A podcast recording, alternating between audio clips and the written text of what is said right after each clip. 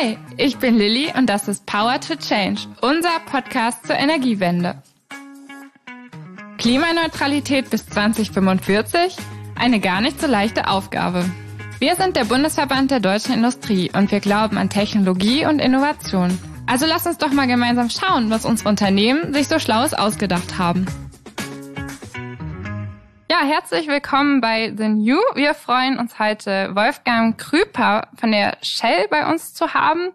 Er ist schon seit 25 Jahren im Energiebereich und im Energietransition-Bereich tätig. Jetzt ist er Teamlead bei der Shell Energy and Chemicals Park Rheinland. Und äh, wir wollen heute vor allem über das Projekt Refine sprechen das vor einigen Wochen eröffnet wurde. Herzlich willkommen. Um erstmal etwas warm zu werden, bevor wir mehr zu deiner Person erfahren wollen, wollen wir mit ein paar Sätzen anfangen, die zu ergänzen sind. Wolfgang, die Energiewende bedeutet, Ausbau der erneuerbaren Energien zur Stromerzeugung auf Basis von Photovoltaik und Windkraft. Das fossile Zeitalter ist ein Auslaufmodell. Zukünftig wird es vermehrt darum gehen müssen, Erdöl nachhaltiger zu nutzen, zum Beispiel als Grundstoff für die Chemie, für Bitumen oder Schmierstoffe und nicht mehr zu verbrennen. Klimaneutrales Tanken ist jetzt schon möglich an Elektroladesäulen zum Beispiel oder an 91 Wasserstoff. Tankstellen, jeder, der bei Shell tankt, kann jetzt schon durch einen freiwilligen CO2-Ausgleich dadurch Naturschutzprojekte fördern. Ja, prima. Die Shell ist ja ein, ein sehr großes Unternehmen überall. Jeder kennt es an der Tankstelle.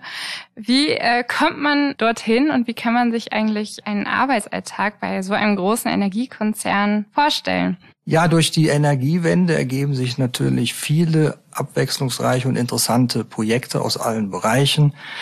Wir befassen uns mit Projekten und Anwendungen im Wasserstoffbereich, im Bereich Bio, Flüssiggas, Biokraftstoffe.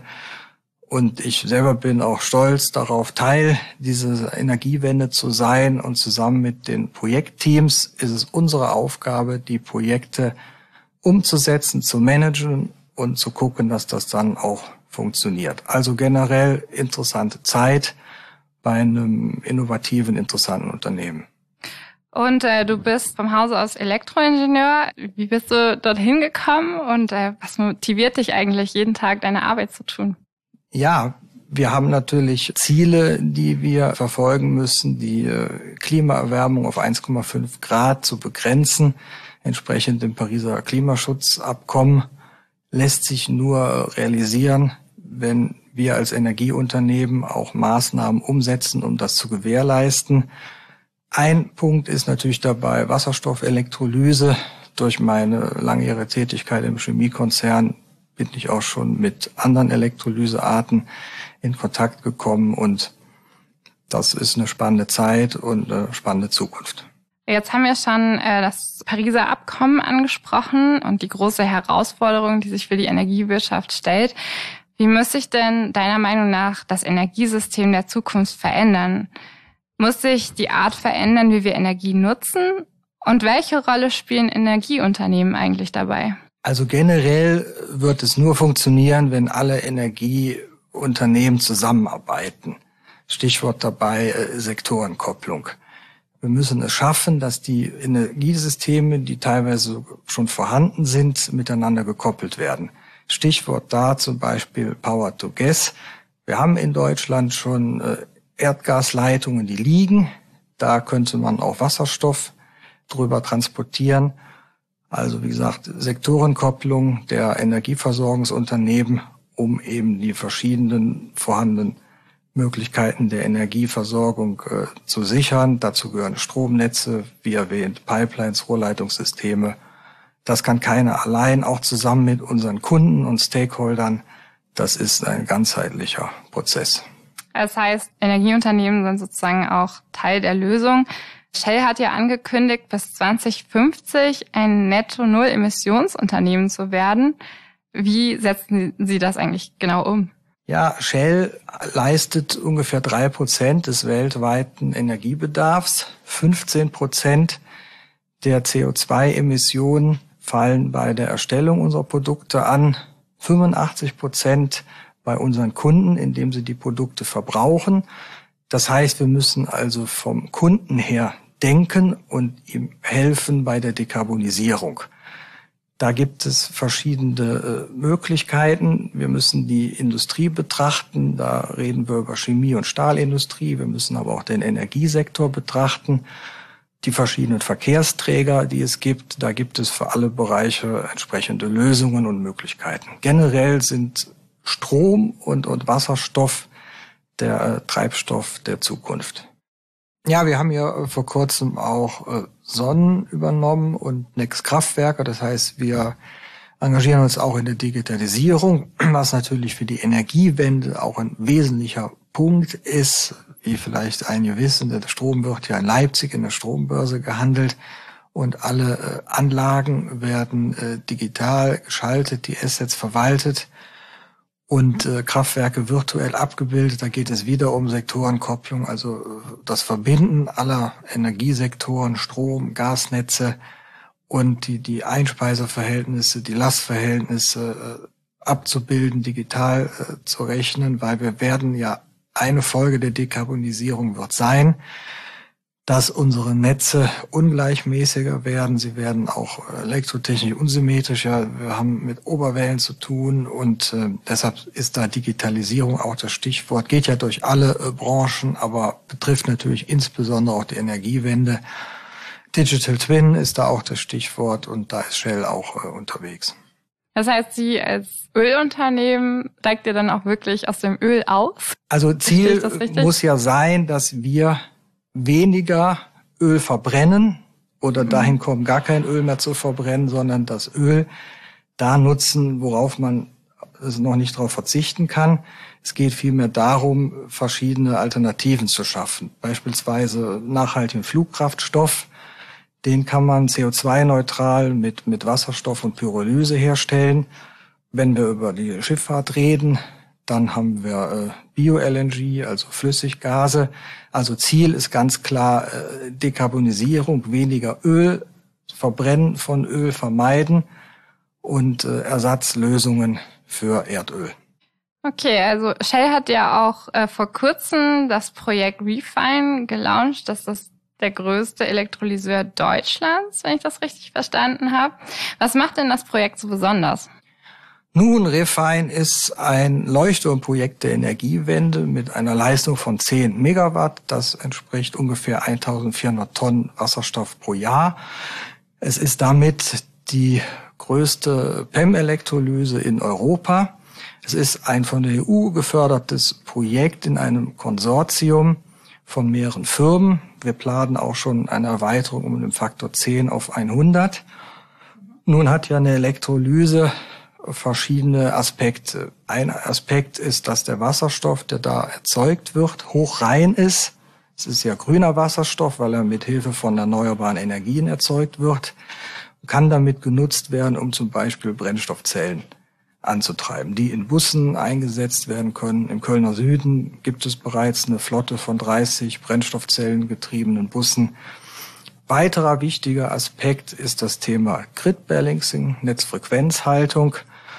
Was heißt das? In Deutschland haben wir eine Netzfrequenz von 50 Hertz. Wenn wir jetzt an sonnenreichen, windstarken Tagen teilweise schon 60, 65 Prozent mehr Einspeiseleistung als Verbraucher haben, führt das dazu, dass die Netzfrequenz ansteigt. Das würde dann jeder daran merken, dass zum Beispiel der Prozessor im, im Rechner kaputt gehen kann.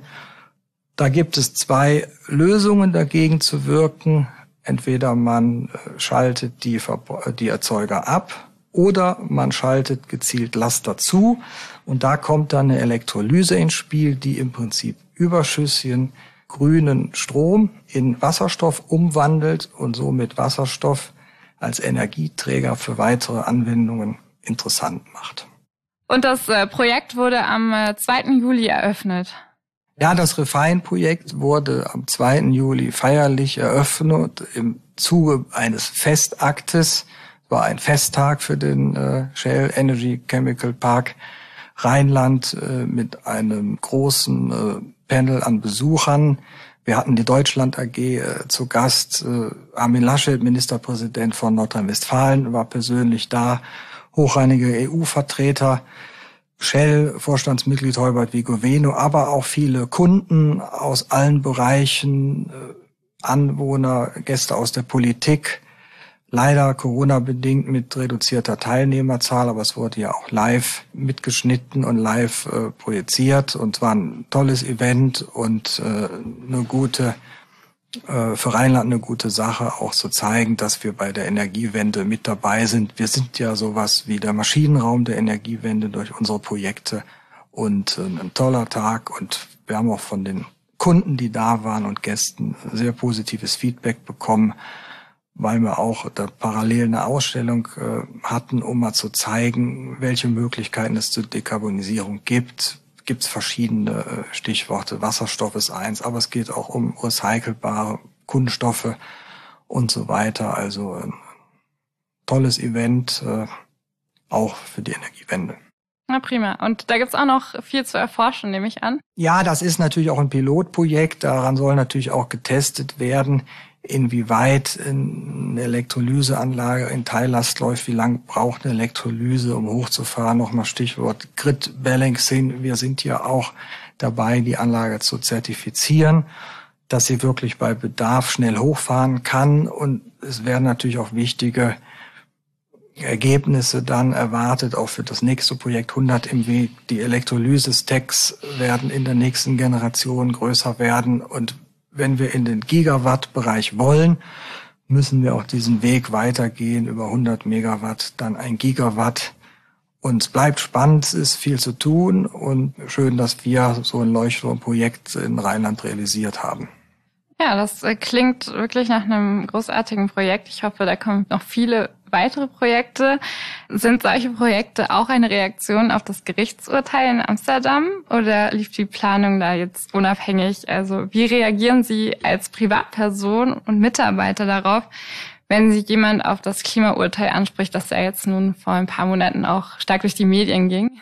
Nun ja, das Refine-Projekt hat 2017 gestartet mit der Einreichung der Förderanträge bei dem Fuel Cell Hydrogen Joint Undertaking. Das ist also ein EU gefördertes äh, Projekt mit dem Ziel eben einer Anwendung von einer 10 MW PEM-Elektrolyse.